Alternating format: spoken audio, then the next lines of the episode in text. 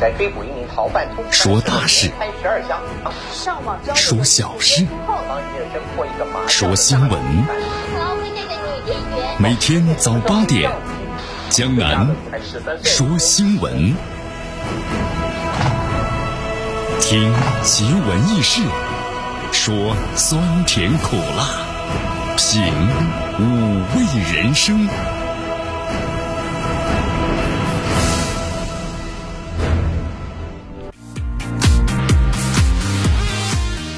新的一天开始了，今天天气呢真不错啊！江南看了一下空气指数呢四十五，很多朋友说江南呢一线号，咱们这上班感觉不开个车真是不方便呢。对对对，那就要不是早出门十分钟的问题了，至少要早出门。今天算了算啊，前前后后要一个小时啊，慢的话快的话就要早出门半个小时啊，是不是？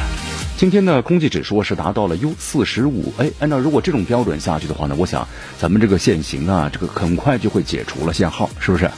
好，咱们期待着啊。不过今天呢，现在为止的话呢，还没有解除这个限制。今天的限号为大家还是介绍一下吧。啊，一和六尾号是一和六的朋友们，今天呢，您还是选择公交系统吧。哎呦，昨天有位朋友对江南说：“江南呐。”我发现做什么事儿都挺难的，为什么看别人做都成功了呢？对呀，你比如说看这个李子柒，是不是？你只看到他成功光鲜的一面，你背后所付出的艰辛和经历的苦难，你可是没看到啊，对不对？所以俗话说得好嘛，万事开头难，真的，只要是把开头挺过去了啊，后面就简单了吗？不，你会发现中间也挺难的啊，这最后啊更难。好，咱们来关注一下今天啊，江南说新闻的主要节目内容。首先呢，我们一起进入的是资讯早早报，资讯早早报，早听早知道。哎呦，华北、东北大雪来袭啊，局地积雪呢超过七厘米，咱们江南等地啊，气温呢如过山车呀。你看今天咱们呢也是阳光明媚，冬日暖阳啊，是不是？温度呢蹭蹭蹭就上来了，空气指数呢也变成优了啊。好，王毅啊，对中美达成第一阶段贸易协议发言。对两国和世界是利好的消息。世界各国呀，呃，包括呢各界，美国各界高度评价了中美呢就第一阶段贸易协议的文本达成一致，好事啊！你看，据说这美国的股市啊蹭蹭蹭就上涨了啊。今天今日话题呢，咱们要谈谈印度。印度呢最近呢在不断的骚乱，那这到底是为什么呢？但是有个消息说，这美国在其中啊 推波助澜，有点干涉呢。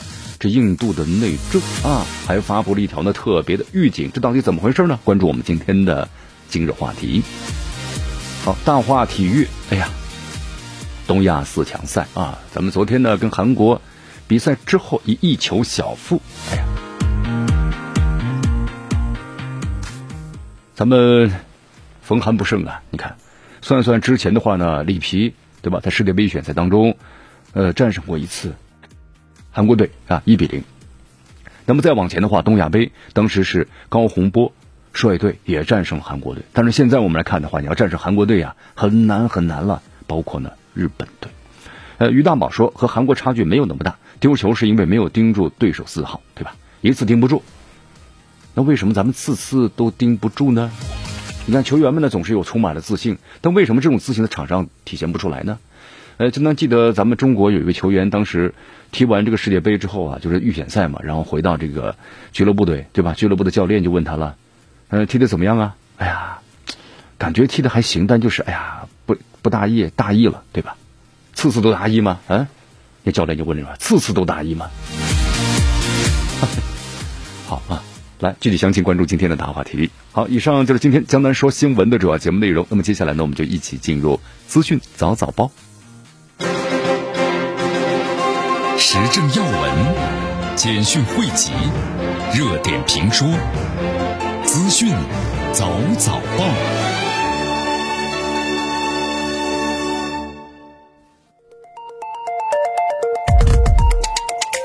好，资讯早早报，早听早知道。来下时间呢，欢迎大家继续锁定和关注江南为大家所带来的绵阳广播电视台 FM 九十六点七新闻广播。来，咱们关注一下这个天气情况。首先啊，这段时间的话呢，北方。不断的就是降雪啊，一般是雨夹雪或者是雪夹雨啊，不是雨夹雪就是雪夹雨。哎呀，这北方呢，你说冷啊，你看南方的话呢，咱们这个气温呢逐渐逐渐开始偏暖了，是吧？你看这两天的话呢，有些局部地方竟然达到了多少度呢？达到了二十度以上，我的天哪！这这还是冬天吗？对吧？好，这两天的话，我们说冷空气逐渐南下了啊。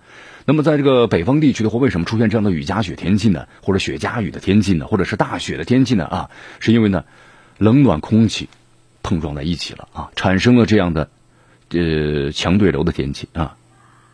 咱们南方的话呢，冷空气南下，所以这段时间的话呢，呃，空气呢逐渐逐渐开始渐凉啊，变凉。这两天的话呢，温度呢是有所上升，就是出现了很难得一见的温暖。但是呢，从今天开始啊，咱们的东北、江南等地啊，陆续迎来的十度以上的这么一个降温了啊。大家呢这两天赶赶赶紧享受一下冬天里的春天吧啊。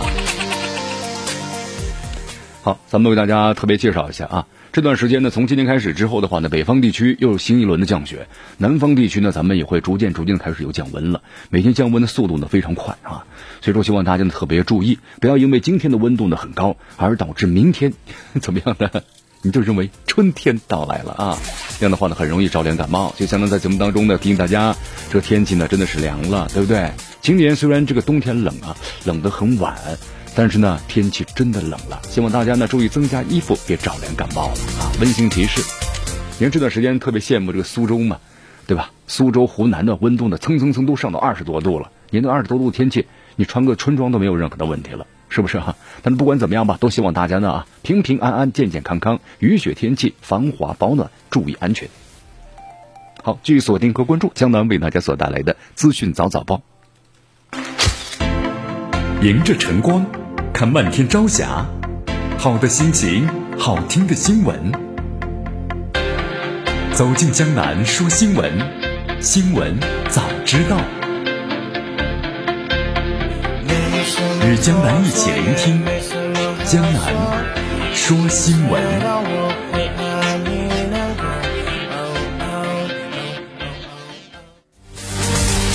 好，继续锁定和关注江南为大家所带来的资讯早早报，资讯早早报早听早知道啊！咱们去关注下面的消息。呃，在昨天呢，国务委员兼外长王毅啊，在这个卢布卢布尔雅啊，同这个斯洛文尼亚的副总理啊兼外长呢。采拉尔会谈之后啊，共同会见了记者。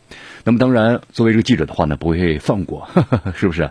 最重要的一个关键的问题，那就是中美就第一阶段，那么贸易的文本达成一致，对中国和欧洲的经济，那么有什么影响？呃，王毅外长呢这么答道啊：中国一直不赞成用加征关税来解决任何的贸易的摩擦，因为这个贸易战呢没有赢家的。中国呢是反对单方面的施压的做法。因为这不符合世贸组织的规则。现在的话，你看双方的团队啊，反复的沟通和折冲。那么第一阶段的经贸协议终于是达成一致了。美国也承诺，我们的是分阶段取消的加征的关税。你看，这个协议的目的啊，就是要解决双方各自的所关切的问题。因为咱们中国呢多次重申了，我们要在呢双方互相尊重的平等的基础上去协商，对吧？这也是这个基础的这么一个结果。这个协商啊，符合是中国经济呢。高质量发展的内需的啊，当然我们说了，这只是第一阶段，对吧？呃，双方呢确实还存在着不少需要重视和妥善处理的问题啊。一句话吧，希望这个中国和美国呢同向而行，有有效的管控分歧，对吧？有分歧慢慢坐下来谈啊，然后呢稳定和合作协调中美关系。你看，呃，同时呢，其实我们话说回来了啊。就咱们中国和美国现在达成这个第一阶段的贸易协议啊，其实它不针对也不影响的第三方的正当的合法权益啊，对各国包括世界吧，我们都是好消息。因为中国和美国的话呢，是世界第一大和第二大的这个经济体。我们现在全球的发展呢，它是个经济产业链条，对吧？每个国家是其中的一环，它不再是一个单边的市场。所以说，中国和美国要打贸易战的话，对全球的产业链都有影响。咱们举一个例子吧，你比如说美国的苹果手机。最终是在中国组装，对吧？那么这元器件的话，可能来自于日本、来自于韩国、来自于其他的国家呢制造的。那么一旦是中国和美国贸易战的话，那么必然对这些国家呢都有所影响啊。所以说，你看这个消息出来之后啊，美国各界那是高度评价中美第一阶段这个贸易呢文本达成一致，是不是？你看这个美国的证券交易所的资深交易员彼得塔曼奇塔奇曼这样说的，他说今年这个美股要多次创新高。和这个投资者期待中美能够达成协议有很大的关系，就说达成协议了，那么这个美股的话呢，就受刺激，不断的上涨，对吧？但是如果没有达成良好的协议，对前景的话呢，那就是看都看不好。你看美国今年的话，整个的呃生产总就经济增长的速度呢只有百分之二，美国现在的经济啊增长的速度非常缓慢。那么同时呢，你看财政收入啊有很大的问题。你看，包括这个美国的话呢，在世界各地怎么样呢？收缩这个开支，对吧？该撤回来的撤回来，该放弃的该放弃。呃，同时呢，该这个薅羊毛的薅羊毛，是不是？日本、韩国军费啊，全给你增加，对吧？呃，会费、北约会费，你们会员的吧？会费要交齐了啊。以前的话呢，你国家经济比较困难，那会费呢你可以不交，或者是美国帮你垫交。但是现在呢不行了，对吧？你说明美国在经济上呢也困难。所以说，这种利好的消息呢，特别是中国和美国又打这个贸易战，那么这个贸易战对美国的刺激大吗？那当然是非常大的了。所以说，现在呢，中国和美国贸易战呢告一段落，是吧？达成了第一阶段的这个一致协议，那么对于美国的经济是一个利好的刺激。美国的这个库恩基金会的主席罗伯特啊，库恩对新华社记者呢这样说：，虽然这个道路漫长而且曲折，但这份协议啊的到来有利于双方，有利于世界。他表示，这个协议呢对双方来说是慎重和平衡的，那么为。今后啊，在更困难的协议议题上达成协议呢，是铺平了道路。你看，这个美国的亚洲协会的副主席温迪卡特勒这样说的：“他说，经过近两年的起起伏伏的谈判之后，终于达成一致协议了，对吧？第一阶段啊，那么减少美国企业，特别是贸易企业这个贸易政策不确定性啊，提供了个基础，挺好的。你看，包括这个法国的兴业银行的首席美国经济学家呢。”斯蒂芬·加格拉尔这样说道：“他这是好的一个终止点啊，转折点，终止了双方的贸易摩擦不断升级的模式。虽然距离达成进一步降低关税的协议还有很长的路要走，但是目前的这个环境啊，至少变得是有建设性了。你看，总部设在呢洛杉矶的美国华美银行的首席执行官呢吴建民告诉记者，他说呢，这有利于是两国的关系的缓和。美国商界呢抓住了这个契机，对吧？那么鼓励政界进一步的行动，使双边的关系啊回到正轨上来啊。”所以说，大家一看，是不是这个消息呢？文本呢？这个一公布出来的时候呢，推升了这个整个市场的一个激情。那么，在美国的话，你看整个的包括货币市场的资产市场，对这个消息都做出了非常多的积极的反应啊。以前的话都是下行风险嘛，也一路下行。但现在话受到刺激之后呢，都不断的有所这个上涨了，就说明这个消息的话呢非常重要。你包括像这个美国的这个爱奥瓦州大豆协会啊，主管。格兰特·金伯利特别谈到，这绝对是一件好事哈。他说：“我们期待这个好消息啊不断的到来，这对两国都是有好处的。”我们说这个美国大豆啊，那么今年是丰收了，但丰收之后呢，我们说了，并没有好的效益，因为呢，和中国的贸易战，咱们中国的大豆啊，进口百分之七十，大部分从美国进口的，但是呢，因为贸易战，我们停止进口。那么对于这个美国的农民来说是巨大的损失啊，对吧？你以前种的就是卖给中国的，向中国出口，但是现在的话，中国不要了。那你这怎么办呢？你国内这个价格开始跌下来了，然后呢，你卖不出去还要仓储，仓储的话呢，要不自己建，你要不就租仓库，它都是需要费用支出啊。结果导致不少农民破产了啊。用不着在美国他种植的话呢，都是那种家庭农场式的啊，一种呢就是成百上千亩，然后呢这个种植规模非常大。但一旦是某种植产品卖不出去的话，那必然会引起破产。好，世界粮食奖基金会啊，这个主席肯尼斯·奎恩对记者呢这样谈到，他说，一项对双方呢都有利的重大协议，那么将受到美国农民、中国消费者还有呢食品加工商的欢迎。那么最重要的是，他对确保呢全球贸易体系的稳定做出重要的贡献。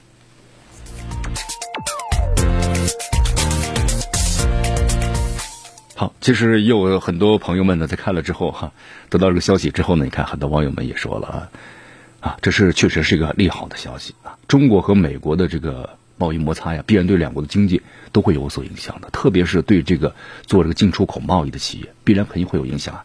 因为美国加征百分之二十五的关税，咱们的企业一般的纯利的话，那么就是在这个百分之十左右。你加征百分之二十五的关税，你要出口产品，那你要亏百分之十五啊，对不对？你不可能再去把这价格提起来，因为一提的话，你没有市场的竞争力了，别人不会再进你的了。但羊毛出在羊身上啊。那你这个钱怎么出呢？那就只有从对方。那对方要是把这个钱 给你了，那他怎么在挣呢？只有把零售价格在提升，对不对？那最终呢，你买单的还是这美国老百姓。你看美国的这个运动鞋，我们说了举个例子吧，一百多的卖两百多了，是不是？四百多美元的卖到六百多美元了，那不就是这样的问题吗？那这样普通老百姓民众的支出啊，又开始增加了，成本又增高了，对不对？那老百姓时间一长，那就怨言了。所以说，你看美国现在的话呢，明年就大选，所以在这个阶段的话呢，任何的事情呢，全部都放缓了，中美的贸易差也平息了，对不对？你看还有个消息，美国呢也从中东地区呢又又撤军了，开始是不是？然后呢，关于这个朝鲜的无核的问题谈判呢，啊，都释放出这个橄榄枝，是吧？似乎都朝着利好的方向，对吧？那在明明明年的话，这美国大选一旦是揭晓了之后，那么是又都有所改变的。所以说，我们做任何的事情的话呢，都要做好呢这样说的准备，是吧？因为现在美国，你看从去年到今年，这个退群的各种的。呃，放弃自己的信誉或者损害自己的名誉的这样事情呢，确实做了非常非常的多。你看，退出了中导条约嘛，对不对？和以前这个苏联所签订的，然后呢，还有就是和伊朗所签订的伊核协议，也都随意退出，是不是？然后呢，包括那个联合国组织，他也要退出了。所以说，这美国所做的事情啊，让我们感到呢，经常是出尔反尔啊。但是不管怎么样吧，我们首先呢要做好自己，自己呢做大做强，这才是一个最基础的。好，我们再来到新西兰啊，新西兰这两天呢，关于火山喷发的事故，导致呢有人员伤亡，同两名的中国伤员，啊，大家都非常的这个关注。因为昨天有个最新的消息，新西兰警方通报呢，一名伤员伤重的不治啊。那么这样的话呢，新西兰的这个火山喷发事故啊，已经导致呃死亡人数呢增到了十五人。在昨天呢，新西兰的总理阿德恩呢宣布，那么在今天要为这遇难者呀举国是默哀一分钟的时间。好，昨天下午的时候呢，警方又公布了这次火山事故中的一名遇难者的身份，就是是来自于澳大利亚的二十一岁的女孩啊，一名女孩子啊。这个女孩的话，据根据报道呢，是一名兽医护理专业的学生。她当时呢是和家人一起到新西兰呢庆祝生日，刚刚度过了二十一岁的生日。你看，当时在灾难发生的时候啊，他们一家人当时乘坐渡轮呢到这个岛上去度假啊。当天呢，他的母亲没有呢上这个怀特岛，选择了待在游轮上。那么火山喷发之后啊，他的父亲和姐姐被送往医院治疗了，而他呢，被警方列为是失踪人员。那么后来证实已经遇难了好，当时在这个火山喷发的时候啊，岛上是有四十七人，来自于呢多个国家。到目前为止的话，还有还有两人找不到。那么是不是火山喷发之后呢？你看有岩浆，对不对？还有各种的原因可能都可能出现。还有多人的烧伤。我们说这个烧伤的话非常厉害。如果咱们人体的这个皮肤呀有百分之五十以上可能被烧伤的话，它会引起各种的并发症，就很难抢救过来了啊。不过呢，不幸中的这万幸，咱们中国两名受伤的公民啊都已经恢复了意识，基本情况呢都已经稳定了。好，继续锁定和关注江南为大家所带来的资讯早早报，时政要闻，简讯汇集。热点评说，资讯早早报，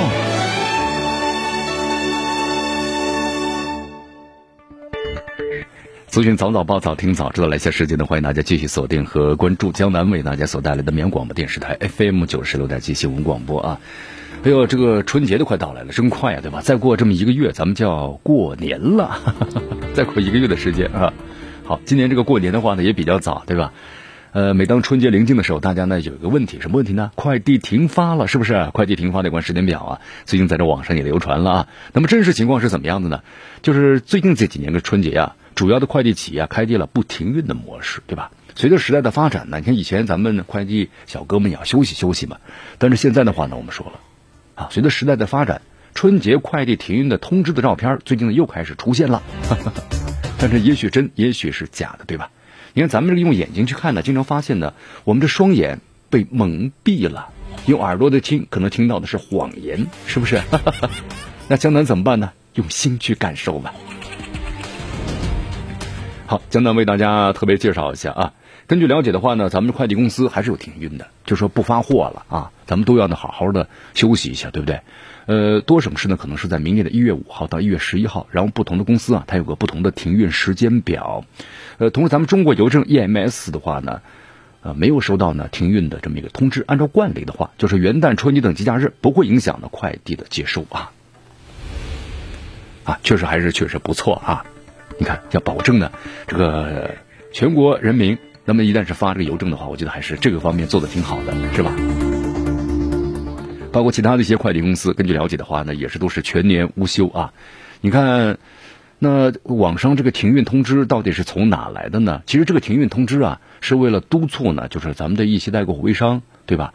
啊，再不买就停运，让客户呢赶紧下单。其实这是一个是促销的方式啊。根据今年这个了解的话呢，大部分快递公司可能在这个春节期间呢都不会停运啊，那么都开启了不停运的模式。辛苦啊，为你们点个赞。好，这里是江南的为大家所带来的资讯早早报啊，继续锁定 FM 九十六点七绵阳广播电视台新闻广播来继续关注我们的节目。好，最近啊，这个香港的影视作家呢，朱庭轩啊，组织了杨明、还有曹永康、庄思明以及呢庄思华、刘丽等等，那么这些都是谁呢？都是这个香港啊 TVB 的艺人。他们干什么呢？他们到香港的警察总部呀，警察公共关系科为香港的警察呢打气，向他们还送上了“真心救港”那么这样的字样的横幅，还给香港的警察呀准备了写有呢温馨寄语的签名册，那么也和他们呢合影留念，用他们的实际行动啊，那么做出了挺警的榜样。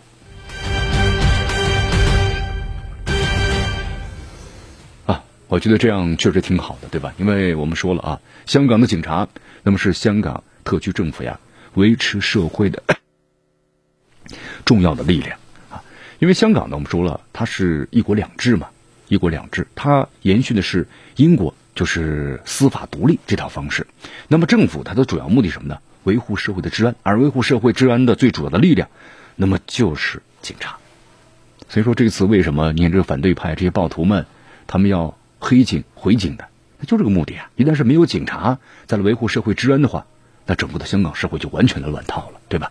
他们在这个乱套之中，也许呢能够把持这个议会，然后呢来管理这个香港，这他们的所要的这么一个目的，但是根本呢是达不成的。你看，在这样的一个困难环境之中啊，半年的时间呢，那么香港的警察是发挥了他们应有的作用。那么同时，通过也这半年的时间呢，你看看香港的这些民众们也逐渐逐渐的改变了自己的观念。这些暴徒们干什么呢？让扰乱了整个香港的发展，扰乱了香港的经济。你看，让让众多的市民们不能够正常的生活、工作和学习，这半年的时间让很多人擦亮了眼睛啊，看清了他们丑恶的嘴脸，对吧？好，我们再来关注一下啊，你看香港今年这个经济情况呢，非常糟糕，特别从六月份的修例风波以来，你看香港进入个暴乱时期，对吧？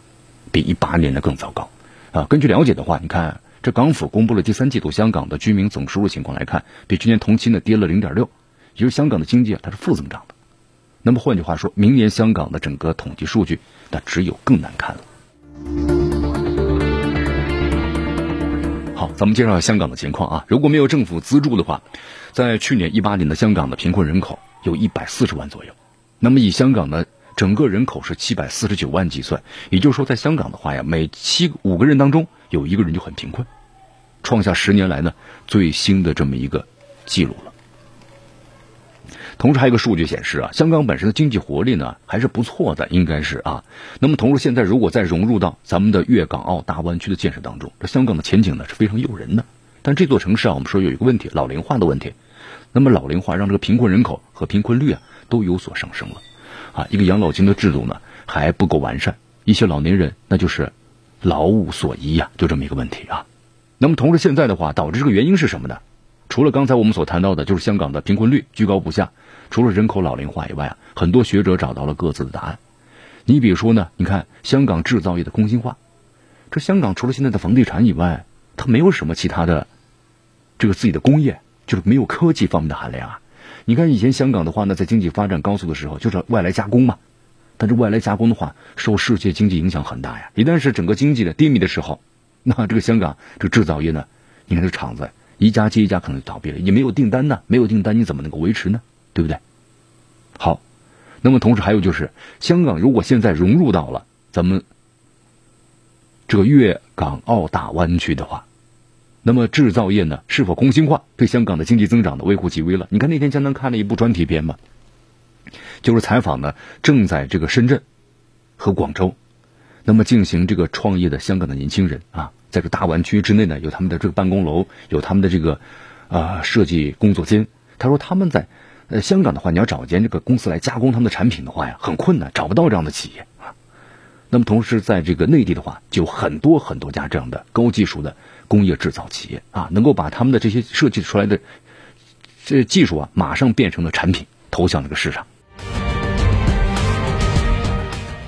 所以说呢，你看啊，如果有这样的一种情况呢，能够便利的互相补充自己的短板，那能够更好的发展起来，对吧？你看香港的制造业，我们说在离开之后的话，香港产业结构呢也发生变化了，但是没有惠及大多数老百姓啊，是不是？你看香港呢是在上个世纪六七十年代高速发展嘛，但那个时候的发展呢，它是以主要是以呢外来加工，啊，需要的是大量的产业工人。当时香港的人口结构很年轻，虽然大家学历不是特别高，但是很吃苦耐劳拼搏，对吧？那么慢慢的奋斗起来，又开花结果的结果。但是现在的话不行了，你看现在的香港年轻人呢，局限在自己的小圈子里头。你就算是大学生，其专业水准呢，可能和咱们内地的同龄人相比的话呢，也不见得有多高，对不对？而且呢曾经引以为傲的这个英语啊，现在呢也未未必能超过咱们现在一线城市的同龄的学生，是不是？那么都有这样的问题。包括这次香港，你看这个暴乱，暴徒走上街头涂鸦，这个错字都发生了很多了。是不是？那都有很大的问题。而且呢，你看，呃，有这么一个新闻，有香港的暴力示威者呀，在自己网上求职了，说这个呃存折里头，这口袋里卡里头就剩几百块钱了，对吧？网上求职，那么就这你这一副尊容，哪家公司敢聘请你呢？唯恐避之不及吧。好，对所以说啊，香港的这个问题呢，我们说了，经济下滑恐怕不是一天两天就能解决的问题啊。那么同时，至于那个无米之炊的暴徒想怎么搞啊，但是呃，我们我们也不太清楚。那么眼下呢，治暴止乱才是当务之急。好，继续锁定和关注江南为大家所带来的资讯早早报。迎着晨光，看漫天朝霞，好的心情，好听的新闻。走进江南说新闻，新闻早知道。与江南一起聆听江南说新闻。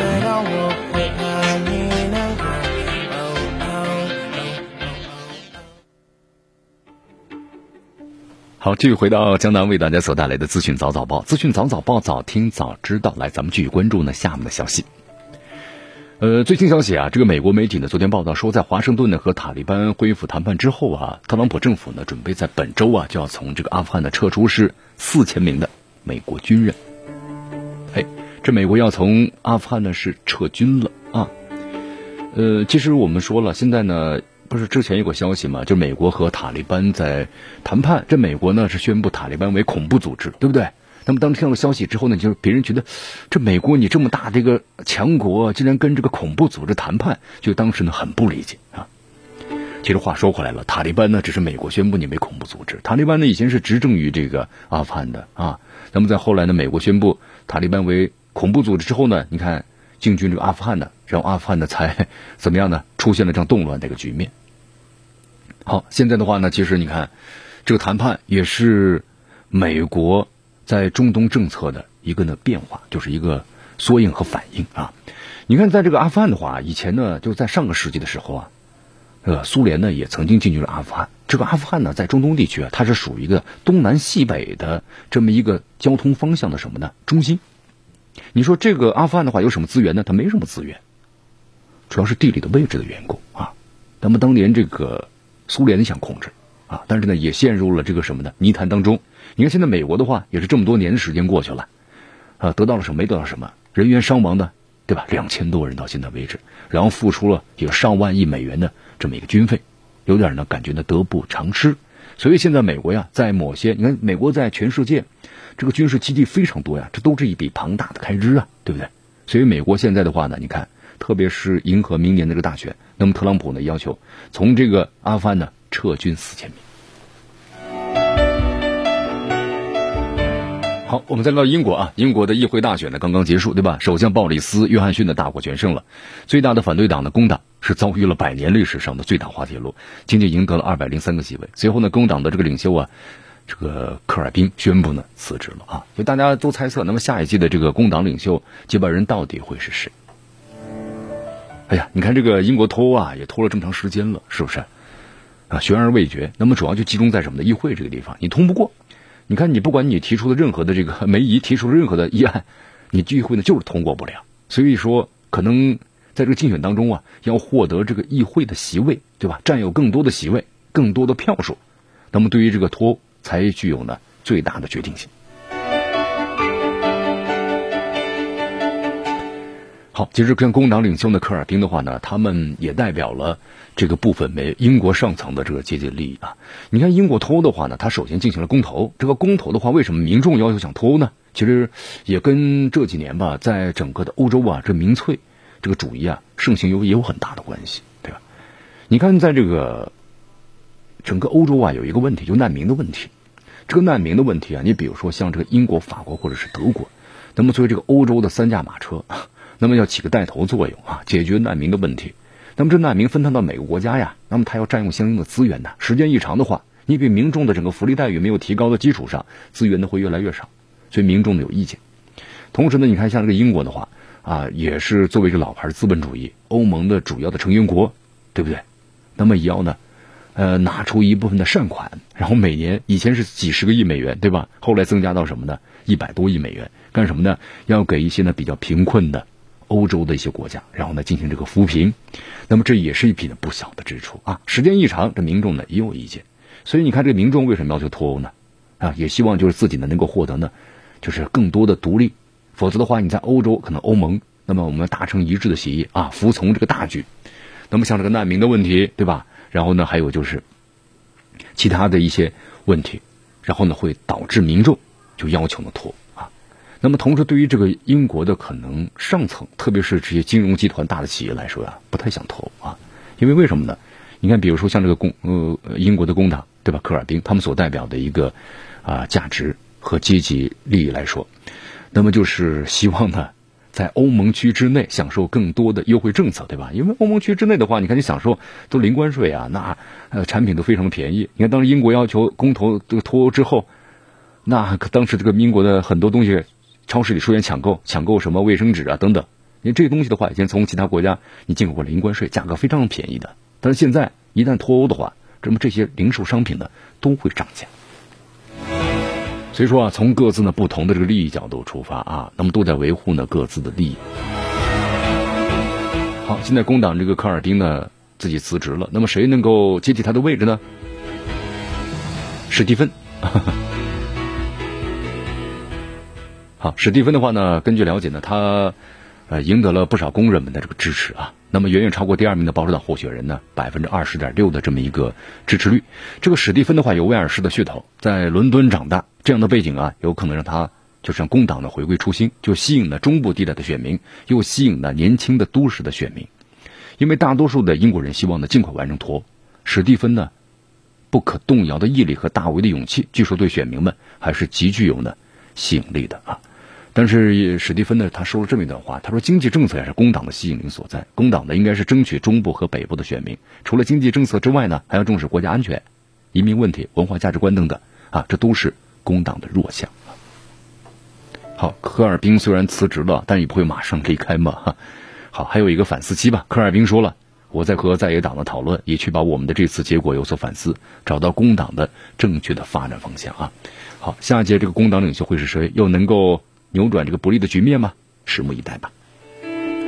我们再来到这个印度，印度的话呀，最近呢确实挺乱的啊。为什么呢？因为这个公民的身份的修正案引发的骚乱，在印度的各地啊都在上演了，而且在这个网络上还有多人疑似哈印度警方的向抗议者的开枪的视频，也引发了大家的争议。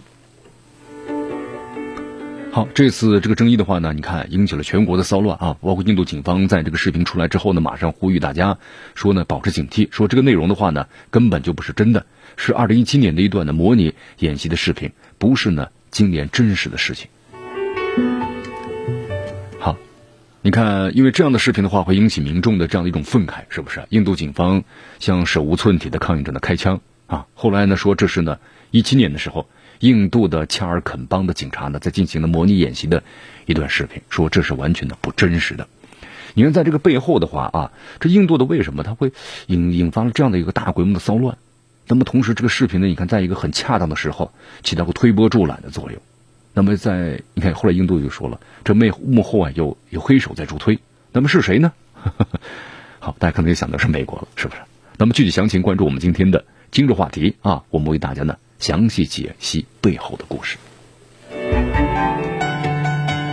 这里是江南的为大家所带来的资讯早早报，资讯早早报，早听早知道。来继续锁定 FM 九十六点七绵阳广播电视台新闻广播，继续关注我们的节目。时政要闻、简讯汇集、热点评说、资讯早早报。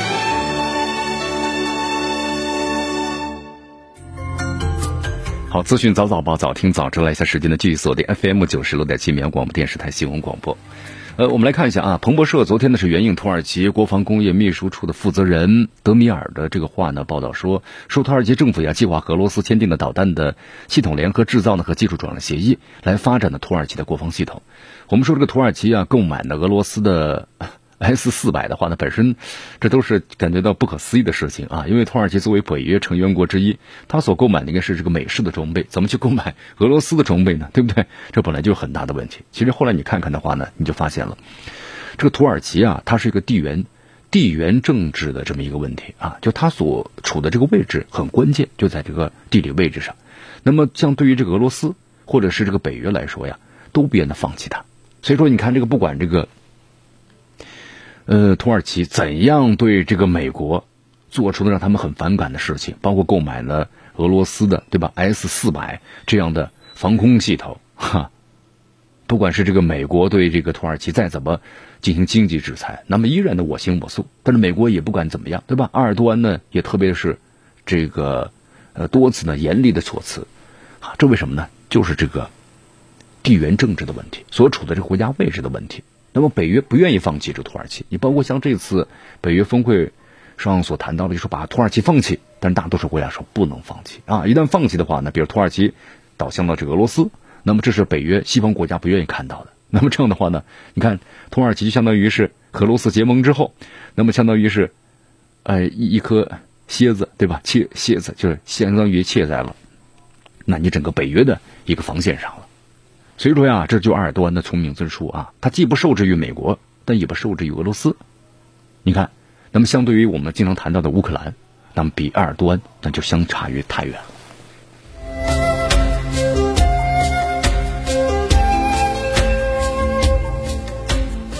好，昨天呢，这个挪威电信公司啊发表了一番言论啊，说在五 G 的建设当中继续使用的中国供应商的华为所提供的设备，同时呢新增瑞典的爱立信公司也为呢五 G 的供应商。啊，就说我们呢没有放弃华为啊，因为之前的话呢就说他好像放弃华为了，其实真正的是继续使用华为，但是呢也新增加了就是瑞典的爱立信公司作为他们的供应商。好，其实你看。也可能是迫于压力吧，啊，啊，但是呢，我们说了，华为在这方面呢有很大的技术优势，是吧？呃，然后呢，又是还有价格优势，那么这几方面对比起来的话呢，我何必要放弃自己的利益呢？但也可能要迎合，比如说美国的压力，对吧？然后再使用选用一些其他的产品。咱们中国驻挪威大使啊，当时也回应了，咱们中国是一来尊重的挪威的主权、国家安全，不干涉挪威的内政。中国和挪威呢不存在任何的冲突，对吧？所以说，你看有些人，然后呢用这些。啊，关于使用产品啊或者安全的等问题来攻击中国是非常的荒唐。好，以上就是今天的资讯早早报的全部内容啊。那么接下来呢，我们进入今日话题。这个印度的话呢，你看乱了这么四五天了，是吧？几十人的死伤。那么根据这个最新消息啊，说这美国开始呢插手印度内政了，还发了一条呢特别的预警。这到底是怎么回事呢？关注我们今天的。今日话题。